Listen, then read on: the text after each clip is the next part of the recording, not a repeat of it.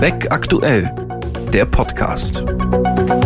Hallo und herzlich willkommen. Schön, dass Sie bei dieser Folge wieder dabei sind. Mein Name ist Tobias Freudenberg. Ich bin Chefredakteur der NJW.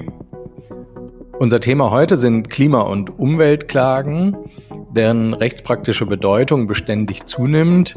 Ihnen wurde lange mit, mit Skepsis begegnet, das hat sich aber durch den spektakulären Klimabeschluss des Bundesverfassungsgerichts schlagartig geändert. Auch die Entscheidung eines holländischen Zivilgerichts, das den Mineralölkonzern Shell zu einer drastischen Verringerung seiner CO2-Emissionen verpflichtet hat, sorgt hierzulande für Aufsehen und das OLG Hamm hat ähm, in einem Verfahren eines peruanischen Bauern äh, gegen das Energieunternehmen RWE mit einem Beweisbeschluss, der einen Ortstermin in Peru vorsieht, deutlich gemacht, dass es die Klage nicht für aussichtslos hält. Das alles lässt die Erfolgsaussichten von Klimaklagen möglicherweise in einem ganz neuen Licht erscheinen.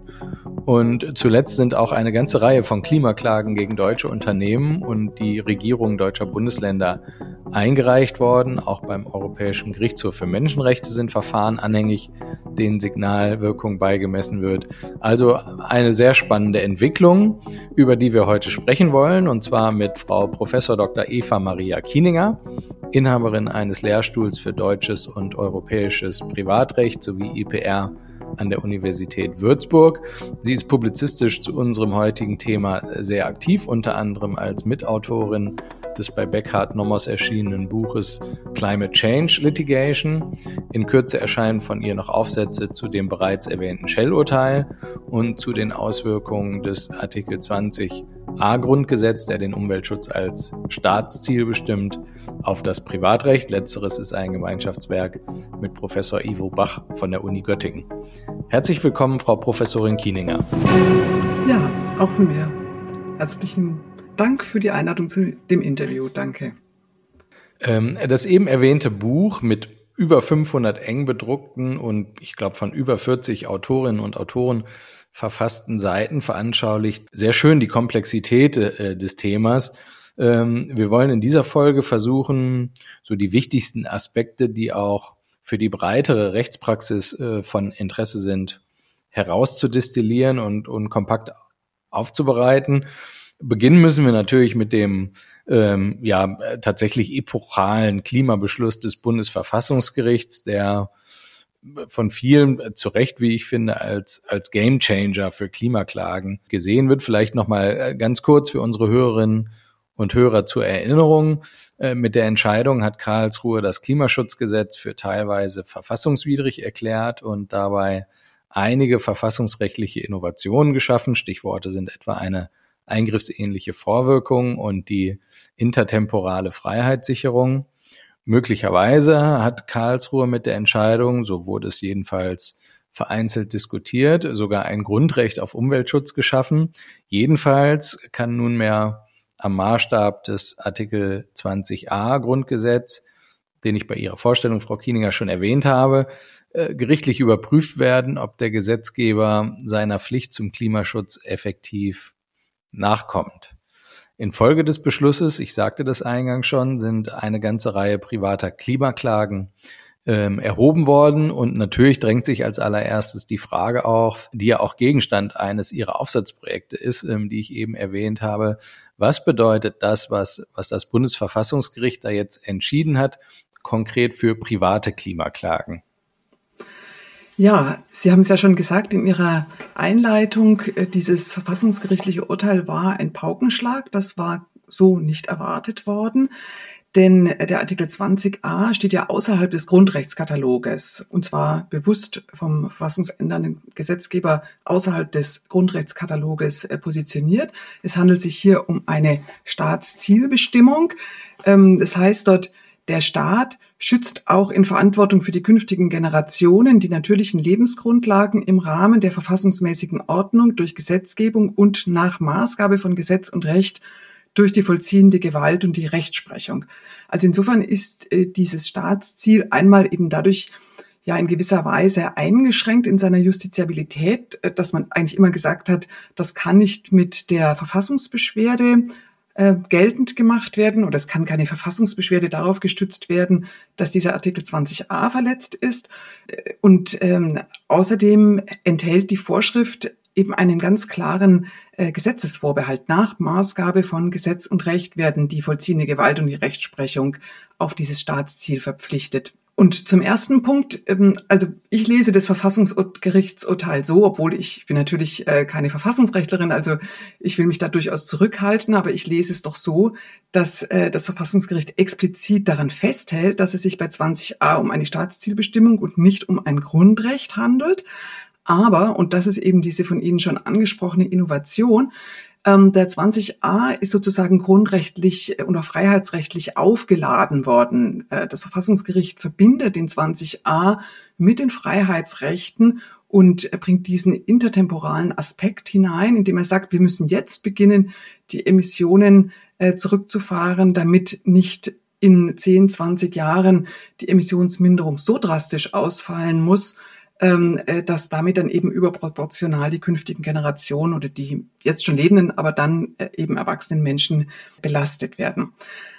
Was heißt das Ganze jetzt für das Zivilrecht? Zum einen ist eben wichtig, dass das Verfassungsgericht den 20a explizit als eine justiziable Norm bezeichnet, auch in seinem Leitsatz oder in einem seiner Leitsätze und ähm, also sozusagen diesen 20a aus der den Sonntagsreden und der Verfassungslyrik rausgeholt hat und auch die Verfassungsbeschwerde ähm, für zulässig gehalten hat. Dann muss man sagen, der Artikel 20a hatte immer schon einen objektivrechtlichen Gehalt, der übrigens auch von den Zivilgerichten äh, schon äh, aufgegriffen worden ist. Es gibt eine Entscheidung des Bundesgerichtshofs, die einige Jahre alt ist, aus dem Nachbarrecht. Ähm, da hat der, der BGH so en passant äh, gesagt, äh, ja, der 20a bindet auch die Interpretation der zivilrechtlichen Normen durch die Zivilgerichte. Aber natürlich hat ähm, das Verfassungsgerichtsurteil zum äh, Klimaschutzgesetz dem diesen privatrechtlichen Verfahren nochmal einen ganz enormen Rückenwind gegeben. So viel lässt sich ganz sicher sagen. Vielleicht noch ein Stichwort zur sogenannten mittelbaren Trittwirkung der Grundrechte. Bisher geht jedenfalls die verfassungsrechtliche Literatur davon aus, dass der 20a an dieser mittelbaren äh, Trittwirkung keinen Anteil hat, weil es sich eben nicht um ein Grundrecht, sondern eine Staatszielbestimmung handelt. Ähm, da wird man jetzt auch sehen müssen, ähm, inwieweit vielleicht doch diese Kombination aus den Freiheitsrechten und 20a dann auch verstärkt einfließen muss in die Interpretation der zivilrechtlichen Generalklauseln.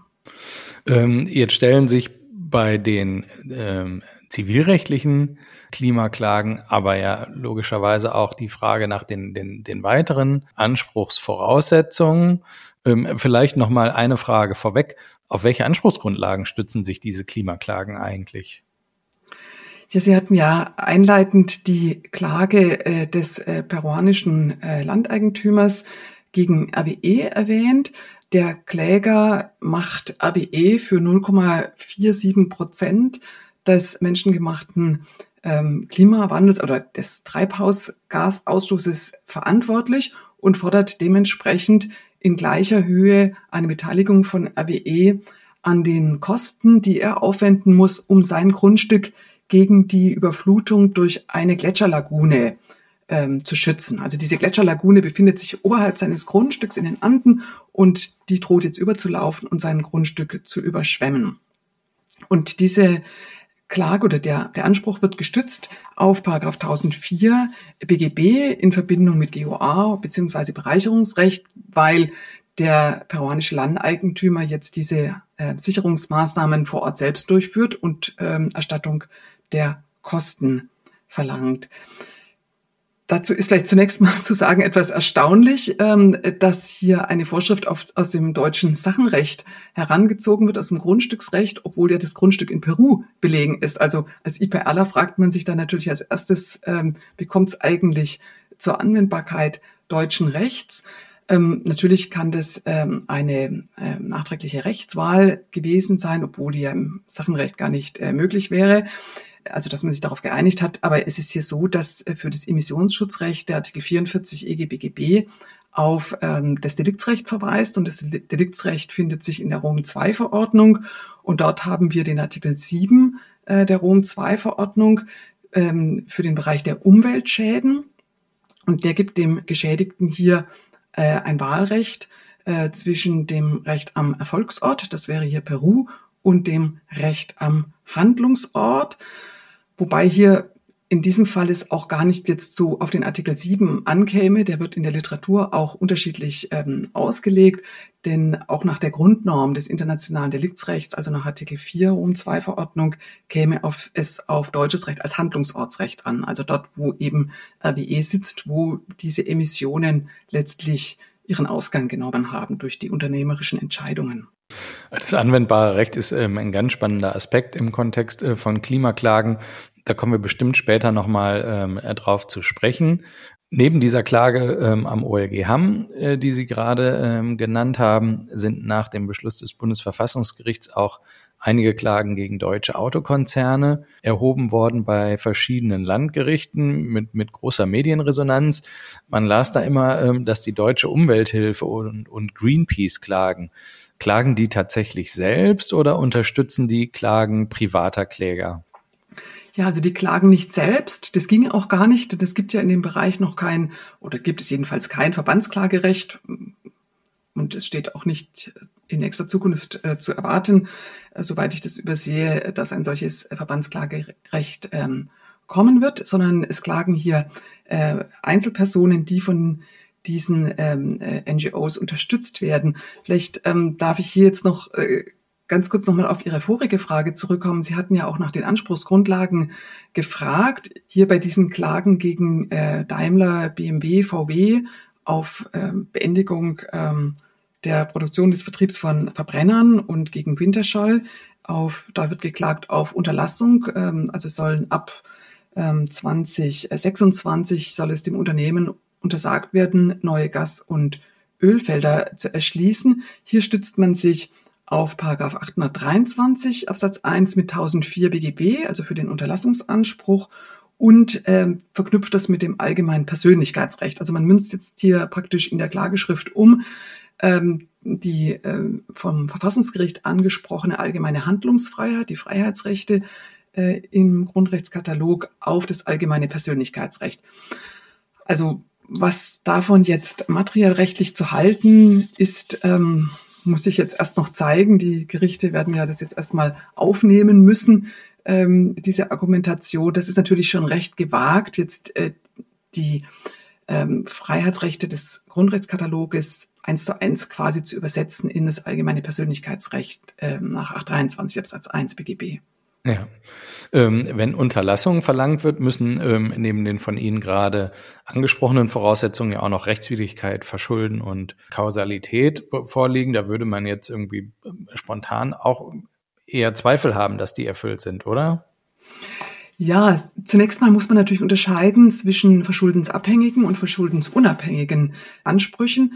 Also der Beseitigungsanspruch nach äh, 1004 und auch der äh, Anspruch aus 906 Absatz 2 Satz 2 ähm, analog äh, BGB, das sind verschuldensunabhängige Ansprüche. 823 ist natürlich ein verschuldensabhängiger Anspruch, aber ich sehe eigentlich den wesentlichen Punkt äh, bei der Kausalität. Und ähm, die Kausalität muss äh, für beide ähm, Gruppen von Ansprüchen, Anspruchsgrundlagen vorhanden sein.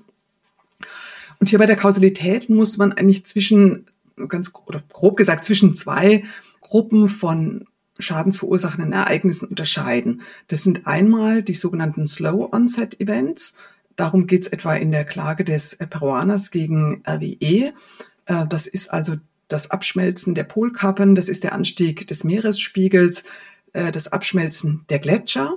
Ähm, das sind Vorgänge, die mit sehr, sehr hoher Wahrscheinlichkeit oder Sicherheit auf den Treibhauseffekt und auf die CO2-Emissionen zurückzuführen sind, ähm, wo wir eigentlich ähm, kein Kausalitätsproblem haben insofern. Ähm, der andere Punkt sind die Extremwetterereignisse. Also nehmen wir etwa die Flut im Ahrtal in diesem Jahr, den, durch den Starkregen hervorgerufen. Hier gibt es äh, die sogenannte Attributionsforschung, die also ähm, daran arbeitet, mit einer möglichst exakten Wahrscheinlichkeit zu beziffern, ob diese Ereignisse auf den Klimawandel zurückzuführen sind, besser oder besser gesagt, mit welcher Wahrscheinlichkeit sie durch den Klimawandel häufiger gemacht worden sind. Also Sie sehen schon an meinen Formulierungen, dass das alles nicht so ganz einfach ist. Äh, letztlich wird man also hier nicht äh, mit derselben Sicherheit sagen können wie bei den Slow Onset Events, dass jetzt etwa diese Flut im Ahrtal auf den Klimawandel zurückzuführen ist, sondern man wird vielleicht sagen können, mit 90 Prozent Sicherheit oder Wahrscheinlichkeit ist dieser Starkregen äh, wahrscheinlicher geworden durch den Klimawandel. Also da haben wir schon ein Kausalitätsproblem. Die Frage ist jetzt, wie sollen damit die Zivilgerichte umgehen? Ich denke schon, dass äh, es die Möglichkeit gibt, auch gerade im Lichte von Artikel äh, 20a Grundgesetz, hier das deutsche Deliktsrecht weiterzuentwickeln. Und ich will jetzt mal einen ganz anderen Bereich ansprechen, ähm, nämlich den Bereich des Arzthaftungsrechts. Da ist es ja so, dass äh, bei einer leichten Fahrlässigkeit ähm, die Kausalität auch nachgewiesen werden muss, die Kausalität zwischen dem Behandlungsfehler und dem nachfolgenden Schaden. Und hier gibt es eben im deutschen Deliktsrecht auch dieses Alles- oder Nichts-Prinzip. Wenn nicht mit Sicherheit feststeht, dass zum Beispiel eine leicht fahrlässige, fehlerhafte Diagnose zu einer schwereren Krankheitsverlauf oder gar zum Tod des Patienten geführt hat, dann hat der Patient bzw. die Angehörigen haben ähm, keinen Schadensersatzanspruch gegen den Arzt. Und andere Rechtsordnungen sind da schon wesentlich weiter, denn die messen auch der Heilungschance einen schadensersatzbewährten Wert bei. Also wenn sich durch diese Fehldiagnose die Chance auf eine endgültige Heilung um, sagen wir mal, 50 äh, Prozent verschlechtert hat, dann ist auch das ein ersatzfähiger Schadensposten. Und hier kann man eben auf diese Weise mit diesen Wahrscheinlichkeiten besser arbeiten. Also man könnte jetzt sagen, im, äh, im Ahrtal ist mit 50-prozentiger Wahrscheinlichkeit oder Sicherheit die Gefahr für ein solches Extremwetterereignis und einen solchen extremen Schaden gestiegen und deswegen bekommen die Anwohner dann eben 50 Prozent, aber nicht 100 Prozent ersetzt. Also das wäre eine Möglichkeit. Vielleicht, wenn ich noch auf den zweiten Aspekt eingehen darf. Ja, bitte. Wenn wir jetzt diese Slow-Onset-Events nehmen oder auch die Extremwetterereignisse, haben wir ein zweites ähm, Kausalitätsproblem darin, dass es für die, äh, den Treibhauseffekt ja immer viele Verursacher gibt. Also natürlich erstmal sehr viele Energieversorger, aber auch die Landwirtschaft, äh, die Emissionen aus dem Verkehr. Also letztlich tragen wir ja alle äh, zu dem Treibhauseffekt äh, bei. Und ähm, von daher ist es eben auch schwierig, ähm, den Klimaschaden jetzt einem Verursacher sozusagen anzulasten. Und auch hier ähm, müsste sich das äh, deutsche Zivilrecht da möglicherweise weiterentwickeln. Und auch da hilft der Blick ins Ausland. Wenn wir zum Beispiel in die USA gehen, dort gab es ähm, schon Fälle jetzt auch aus der Arzneimittelhaftung, die Kontergan-Fälle. Da ließ sich manchmal äh, viele Jahrzehnte später äh, gar nicht mehr feststellen, ob die schwangere Frau nun das Präparat von Hersteller A oder B eingenommen hatte, aber man konnte sagen, Hersteller A hat einen Marktanteil von 20 Prozent und äh, deshalb bekommt dann ähm, der Geschädigte eben 20 Prozent des Schadens ersetzt, der durch das äh, fehlerhafte Medikament eingetreten ist. Also auch hier so eine ähm, ähm, prozentuale Haftung, eine Marktanteilshaftung. Nun, glaube ich, setzen die Kläger ja auch maßgeblich darauf, dass die Gerichte ähm, und dann letztinstanzlich insbesondere der BGH durch den Klimabeschluss des Bundesverfassungsgerichts äh, zu pro progressiven Entscheidungen beziehungsweise ähm, Erlösungen ähm, ermuntert werden. Und die sehr interessanten Beispiele, die Sie genannt haben, äh, zeigen ja, dass das ganz offensichtlich ähm, durch eine Weiterentwicklung durchaus möglich ist. Äh, welche Rolle spielt eigentlich im, im Zivilrecht, dass die Unternehmen sich ja in der Regel, wir unterstellen das ähm, auf jeden Fall, an die geltenden Gesetze halten und ähm, sich auf behördliche Genehmigungen stützen können. Müssen sie nicht darauf vertrauen können, dass ihre, ihre Geschäftsmodelle, auch ihre fossilen Geschäftsmodelle in, in diesem Rahmen geschützt sind? Man kennt es ja aus dem Investitionsschutzrecht. Spielt es auch im Zivilrecht eine Rolle? Ja, dieses Argument ist natürlich äh, sehr verbreitet ähm, und spielt übrigens auch in der international privatrechtlichen Diskussion ähm, eine gewisse Rolle. Ähm, ich habe ja vorher schon den Artikel 7 Rom 2 Verordnung angesprochen, wo die Geschädigten zwischen dem Handlungs- und dem Erfolgsortsrecht wählen können. Und die Befürchtung von äh, manchen Kollegen geht jetzt dahin, dass zum Beispiel ein äh, Pazifikstaat ähm, ein Gesetz erlassen könnte, äh, nachdem äh, auf äh, Verschulden und Kausalität verzichtet wird äh, oder die Beweislast umgekehrt wird oder ähnliche Dinge oder vielleicht eine Gefährdungshaftung eingeführt wird ähm, und dass dieses Recht als Erfolgsortsrecht dann von den Gerichten über Artikel 7 Rom 2 Verordnung ähm, von den Gerichten im Sitzstaat der Unternehmen angewandt äh, werden müsste, wenn die Geschädigten sich darauf berufen. Und auch da spielt eben das Thema, was Sie gerade angesprochen haben, äh, eine Rolle, nämlich können sich dann umgekehrt die Unternehmen ähm, vor allem eben in den westlichen Ländern, die Energieversorger darauf berufen, dass sie ja die ganze Zeit etwas getan haben, ja, was wir der Daseinsvorsorge zurechnen würden. Also etwas Legales, etwas Nützliches ja eigentlich, uns alle eben mit Energie, mit, äh, mit Wärme und so weiter äh, zu versorgen. Das Problem bei diesen Genehmigungen ist aber, dass man dort sehr genau hinschauen müsste und nachprüfen müsste, ob überhaupt die CO2-Emissionen und das, der Aspekt des Klimaschutzes und des Treibhausgaseffekts, ob das überhaupt bei diesen Anlagegenehmigungen, die ja teilweise auch äh, weit in der Vergangenheit liegen, eine Rolle gespielt hat. Also kann man insofern diese Genehmigungen überhaupt als Rechtfertigung betrachten. Sie haben einleitend ja das Shell-Urteil des Bezirksgerichts Den Haag ähm, angeführt. Also in der Begründung dieses Urteils äh, wurde das Argument, äh, dass diese Anlagen ja nun alle genehmigt seien, mit wenigen Sätzen vom Tisch gewischt. Und zwar genau mit dieser Begründung, dass in diesen Genehmigungsverfahren der Klimaschutz keine Rolle gespielt habe. Also ein vielleicht noch gewichtigeres Argument ähm, wäre der Emissionshandel. Also, dass die Unternehmen sagen, ja, aber wir haben doch eigentlich dafür bezahlt, äh, dass wir hier CO2-Emissionen ausstoßen dürfen, weil wir haben uns ja entsprechende Zertifikate äh, gekauft.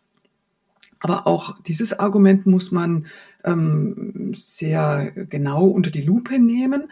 Ähm, denn zum einen ist völlig klar, dass die Preise für die CO2-Zertifikate in der Vergangenheit jedenfalls viel zu niedrig waren. Also sie haben nicht eigentlich den Schaden wiedergespiegelt, der durch die CO2-Emissionen entsteht. Außerdem wurden viele Zertifikate ähm, gratis abgegeben, zum Beispiel an die Zementindustrie. Also das ist ja auch eine wirtschaftspolitische Entscheidung immer gewesen und auch weiterhin. Und ähm, außerdem ist der Zertifikatehandel zum Teil national, zum Teil europäisch begrenzt, aber es gibt jedenfalls keinen weltweiten Zertifikatehandel. Also man kann jetzt nicht sagen, die Unternehmen haben sich quasi weltweit durch dieses, diesen Erwerb das Recht erkauft, äh, das Klima zu schädigen. Weltweit ist ein gutes Stichwort. Ähm, der Klimawandel ist ein globales ähm, Phänomen. Ähm, es gibt überall immer mehr Klimaklagen. Gerade erst war zu lesen, dass ich glaube, eine Gruppe australischer Ureinwohner wegen des drohenden Verlustes ihrer Lebensräume durch den Klimawandel klagt. Ähm, vor allem in den USA gibt es auch schon lange ähm, zahlreiche Klimaklagen. Dort, ganz interessant, wie ich finde, klagen inzwischen auch Kommunen gegen Unternehmen. Ähm, die finden sich meist aber ähm, eher auf der beklagten Seite. Auch in Deutschland gibt es ähm, solche Verfahren schon gegen einzelne Bundesländer. Das Argument der Kläger, der Bund allein kann Klimaschutz nicht gewährleisten, weil beispielsweise der Verkehr ähm, überwiegend Ländersache sei und deswegen müssten die Länder ähm, eigene Klimaschutzgesetze verabschieden, was noch nicht alle gemacht haben. Ähm, aber wieder zurück zur internationalen Dimension, ähm, über die ich eigentlich sprechen wolf, äh, wollte. Sie wirft ja auch die Frage ähm, auf, welches Recht anwendbar ist. Sie haben das schon mehrfach ähm, angesprochen. In anderen Bereichen gilt zum Beispiel die US-Justiz insoweit als, ich sag mal, übergriffig. Könnte das auch bei Klimaklagen der Fall sein? Konkret gefragt, müssen deutsche Unternehmen mit internationaler Geschäftstätigkeit fürchten, dort verklagt zu werden? Das halte ich eher für weniger wahrscheinlich. Also es ist natürlich richtig, äh, wie Sie ausgeführt haben, dass es in den USA schon seit langem äh, Klimaklagen gibt. Also es gibt zum Beispiel an der University of Columbia ähm, das Sabin Center for Climate Change Litigation. Da gibt es eine Climate Change Litigation Database, die also geordnet nach US- und Non-US-Klagen Tausende äh, von Verfahren auflistet, ähm, wobei viele Verfahren auch ähm, andere Themen im Fokus haben, wie zum Beispiel Artenschutz oder sind auch äh, Klagen gegen Genehmigungsverfahren darunter. Also das ist ein, ein sehr weiter Begriff von Klimaklagen. Warum ich jetzt für die deutschen Unternehmen da nicht solche großen Risiken im Moment jedenfalls sehe, liegt darin begründet, ähm, dass äh, das äh, Zuständigkeitsrecht ähm, in den US-amerikanischen Bundesstaaten ähm, sich eher dahin entwickelt, nur Klagen zuzulassen gegen Unternehmen, die in dem jeweiligen Bundesstaat äh, ihre Hauptverwaltung haben, ihren Hauptsitz. Es gab äh, vor einigen Jahrzehnten eher die Tendenz, ein sogenanntes äh, Doing Business Kriterium ausreichen zu lassen zur Begründung der internationalen Zuständigkeit. Also wenn ein Unternehmen lediglich in dem Bundesstaat in den USA tätig war, dann reichte das schon für die Gerichtspflichtigkeit. Davon haben sich die amerikanischen Gerichte aber abgewendet und ähm, sie lassen jetzt nur noch Klagen zu gegen Unternehmen, die in dem Staat essentially at home sind, also dort ihren Sitz haben. Insofern glaube ich eher ähm, nicht daran, dass da für die deutschen Unternehmen da so großes Ungemach droht. Insgesamt geht die Tendenz, auch wenn wir an die Rechtsprechung zum den Tort Statute äh, äh, denken, zum ATS äh, und die Kiobel-Entscheidung, das Supreme Court geht eigentlich eher weg davon, dass die US-amerikanischen Gerichte sozusagen als Weltgericht auftreten für alles, was irgendwo auf der Welt passiert. Aber trotzdem mal rein Interesse halber, wie gehen denn die Klimaklagen in den, in den USA aus? Sind die Gerichte da progressiv? Nach meiner Einschätzung, aber ich möchte mich da wirklich nicht als Expertin äh, ausgeben, ähm, sind auch die Gerichte in den USA bisher eher zurückhaltend. Es gibt ja, also Sie haben ja angesprochen, die Klagen auch von Kommunen. Es gibt eine ganz berühmte Entscheidung, in der ein äh, Dorf in Alaska, Kivalina, ähm, gegen ExxonMobil geklagt hat. Das war schon 2008. Und äh, zwar deshalb, weil dieses Dorf ähm, äh, umgesiedelt werden muss. Ähm, es versinkt also durch den Anstieg des Meeresspiegels und das Abschmelzen des Poleises ähm, eigentlich im Wasser. Und äh, damals hat, äh, haben die Gerichte diese Klage abgewiesen. Ähm, äh, geklagt wurde auf der Grundlage des äh, äh Common Law, des Tort of Nuisance. Und ähm, das Gericht hat die, das Common Law nicht für einschlägig äh, gehalten, sondern für subsidiär gegenüber dem Clean Air Act, der aber gleich selbst eben keinen Schadensersatzanspruch gegeben hat. Also das ist äh, nicht erfolgreich gewesen. Es gibt jetzt aktuell eine ganze Reihe von ähm, Klagen, zum Beispiel des Staates Kalifornien, ähm, gegen sogenannte Carbon Majors in den USA. Die sind aber noch anhängig. Ähm, von daher kann ich dazu jetzt nicht viel sagen. Ähm, Klimaschutz ist natürlich auch äh, politisch ein großer ähm, Streitpunkt. Ähm, es gibt ja grenzüberschreitende Konstellationen, beispielsweise ähm, der peruanische Bauer, der in Deutschland ähm, gegen ein deutsches Energieunternehmen klagt. Haben, haben solche Klimaklagen vielleicht auch das Potenzial für internationale Konflikte perspektivisch? Ja, also wenn man jetzt die Klagen gegen Staaten betrachtet, ähm, dann ähm, verhindert ähm, der gewohnheitsrechtliche, völkerrechtliche Grundsatz der Staatenimmunität äh, die Zulässigkeit solcher Klagen.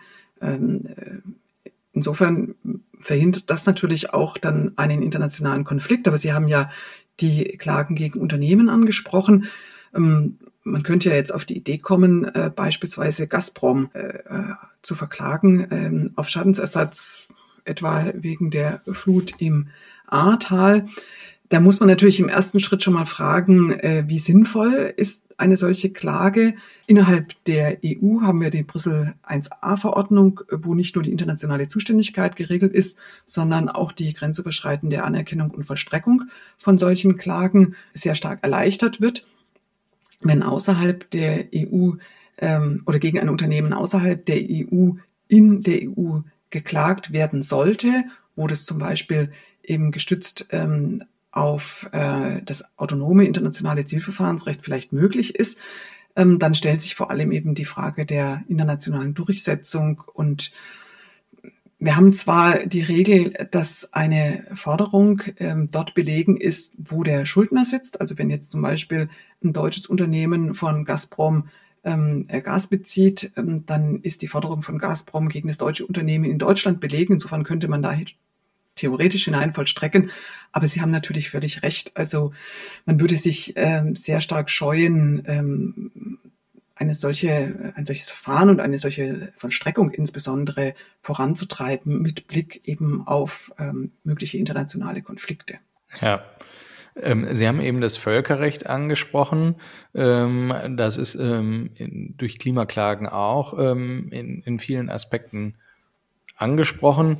Das eingangs erwähnte Buch widmet ein ganzes Kapitel diesen Fragen. Ich will aus Zeitgründen mal einen Aspekt der völkerrechtlichen Dimension herausgreifen, ähm, der vielleicht für uns von besonderem Interesse ist.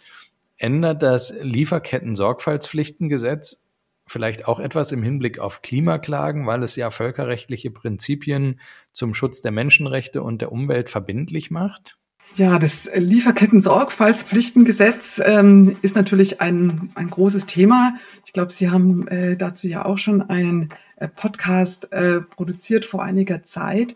Was jetzt konkret den ähm, Schutz der Umwelt durch dieses Gesetz, was kurz vor Ende der, der Legislaturperiode noch äh, verabschiedet worden ist, angeht, ist äh, der Umweltaspekt in diesem Gesetz sehr, sehr schwach. Und zwar gibt es da nur äh, zwei internationale Übereinkommen, die ähm, einbezogen worden sind. Das ist das Minamata-Übereinkommen über das Verbot der Verwendung von Quecksilber und das äh, Stockholmer Übereinkommen über persistente organische Schadstoffe.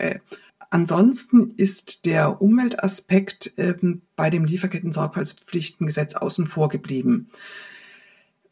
Ich würde jetzt auch nicht so rückhaltlos zustimmen, dass dieses äh, Sorgfaltspflichtengesetz ähm, ähm, internationale Menschenrechtsübereinkommen quasi ins deutsche Deliktsrecht in, hinein integriert. Das haben Sie äh, so nicht gesagt, aber das ähm, Sorgfaltspflichtengesetz verpflichtet ja nur die Unternehmen in der, auf der ersten Ebene ihrer ähm, äh, Lieferbeziehungen auf die Einhaltung ähm, des Schutzes ähm, vor bestimmten sehr gravierenden Menschenrechtsverletzungen zu achten. Ja, also diese menschenrechtlichen Risiken werden da ähm, enumeriert und die Schutzpflichten äh, werden auch sehr genau ausbuchstabiert. Ja, also ich will vielleicht nur sagen, dass ähm, dieses Lieferketten-Sorgfaltspflichtengesetz ähm, nicht so besonders weit reicht. Und insbesondere, was jetzt wieder die äh, zivilrechtliche Seite angeht, über die wir ja hier äh, schwerpunktmäßig sprechen, äh, spricht das äh, Lieferketten-Sorgfaltspflichtengesetz ja mit äh, zwei Zungen, das will ich mal sagen. Auf der einen Seite haben wir den Paragraph 3 Absatz 3, der sagt, dass auf die Verletzung äh, dieser, dieses Gesetzes keine Schadensersatzansprüche oder keine zivilrechtlichen Ansprüche gestützt werden können. Und auf der anderen Seite gibt's aber den Paragraphen 11 ähm, in einem eigenen Abschnitt Zivilprozess, wo äh, die NGOs, die das Recht zur Prozessstandschaft äh, bekommen, zur Unterstützung von Geschädigten in zivilrechtlichen Verfahren. Aber auf der anderen Seite wird der zivilrechtliche Anspruch ausgeschlossen. Also es passt überhaupt nicht zusammen. Ja. Und ähm, wäre das denn denkbar, dass ein vergleichbares Gesetz dann auch ähm, die Unternehmen auf äh, den Umweltschutz konkreter verpflichtet und dann möglicherweise auch den Widerspruch aufhebt zwischen ähm, es gibt keinen Anspruch, ähm, aber ähm, man kann ihn durchsetzen? Also ich, man muss jetzt natürlich abwarten, äh, was in der nächsten Legislaturperiode passiert unter einer wahrscheinlich äh, äh, anderen Bundesregierung als bisher. Die ähm, denke, dass die SPD und äh, insbesondere auch die Grünen schon ganz andere Vorstellungen von diesem Lieferketten-Sorgfaltspflichtengesetz ähm, hatten. Äh, aber das müsste jetzt Kaffeesatz äh, lesen können, mh, um herauszufinden, ob es jetzt schon ähm, sehr bald zu Änderungen an dem Lieferketten-Sorgfaltspflichtengesetz kommen wird oder ob das eher ähm, ähm, etwas äh, nach hinten geschoben wird. Vielleicht wird auch erstmal abgewartet werden, ähm, wenn das Gesetz dann ab 01.01.2023 äh, anwendbar sein wird auf Unternehmen mit mehr als 3000 Mitarbeitern, dann ein Jahr später auf Unternehmen mit mehr als 1000 Mitarbeitern, ähm, dass man dann erstmal schaut, wie funktioniert das Gesetz in der Praxis, bevor man sich dann an eine Änderung des Gesetzes macht. Eine, eine andere Entwicklung, ähm, die dort mit hineinspielt, äh, findet auf europäischer Ebene statt. Die EU-Kommission hat angekündigt, eigentlich noch für dieses Jahr, müssen wir jetzt mal abwarten, einen Richtlinienvorschlag ähm, für ein Liefer, für Lieferketten-Sorgfaltspflichten. Und wenn diese Richtlinie insbesondere im Punkt zivilrechtliche Haftung oder vielleicht auch Einbeziehung von Umweltaspekten äh, weitergeht als ähm, das äh, gegenwärtige deutsche Gesetz, dann muss das der Gesetzgeber natürlich umsetzen. Das ist ja ganz klar. Also da ist sicher noch vieles im Fluss. Ich persönlich erwarte äh, die nächsten Anstöße aber eigentlich eher von der europäischen Ebene. Also wir können, glaube ich, auf jeden Fall äh, mit Sicherheit davon ausgehen, dass der Klimaschutz in der neuen Legislaturperiode eine große ähm, Rolle spielen ähm, wird und ähm, völlig zu Recht ähm, ähm, sind die, die Pläne und die Vorhaben der EU, ähm, Stichwort Green Deal, auch sehr ambitioniert in diesem Bereich. Das politische Umfeld wird vermutlich auch weitere Klimaklagen befördern. Wir beobachten mal gespannt, ähm, wie es da weitergeht. Ähm, wir könnten über das Thema sicher noch stundenlang weitersprechen, ähm, sind aber auch schon wieder am Ende der Sendezeit ähm, dieser Folge. Deswegen äh, ganz herzlichen Dank, ähm, Frau Professorin Kieninger, dass Sie heute bei mir im Podcast zu Gast waren und für das sehr interessante Gespräch. Ja, herzlichen Dank auch von meiner Seite, Herr Freudenberg, und für die Möglichkeit, hier mit Ihnen zu diskutieren. Und Ihnen, liebe Hörerinnen und Hörer, vielen Dank fürs Zuhören und bis zum nächsten Mal.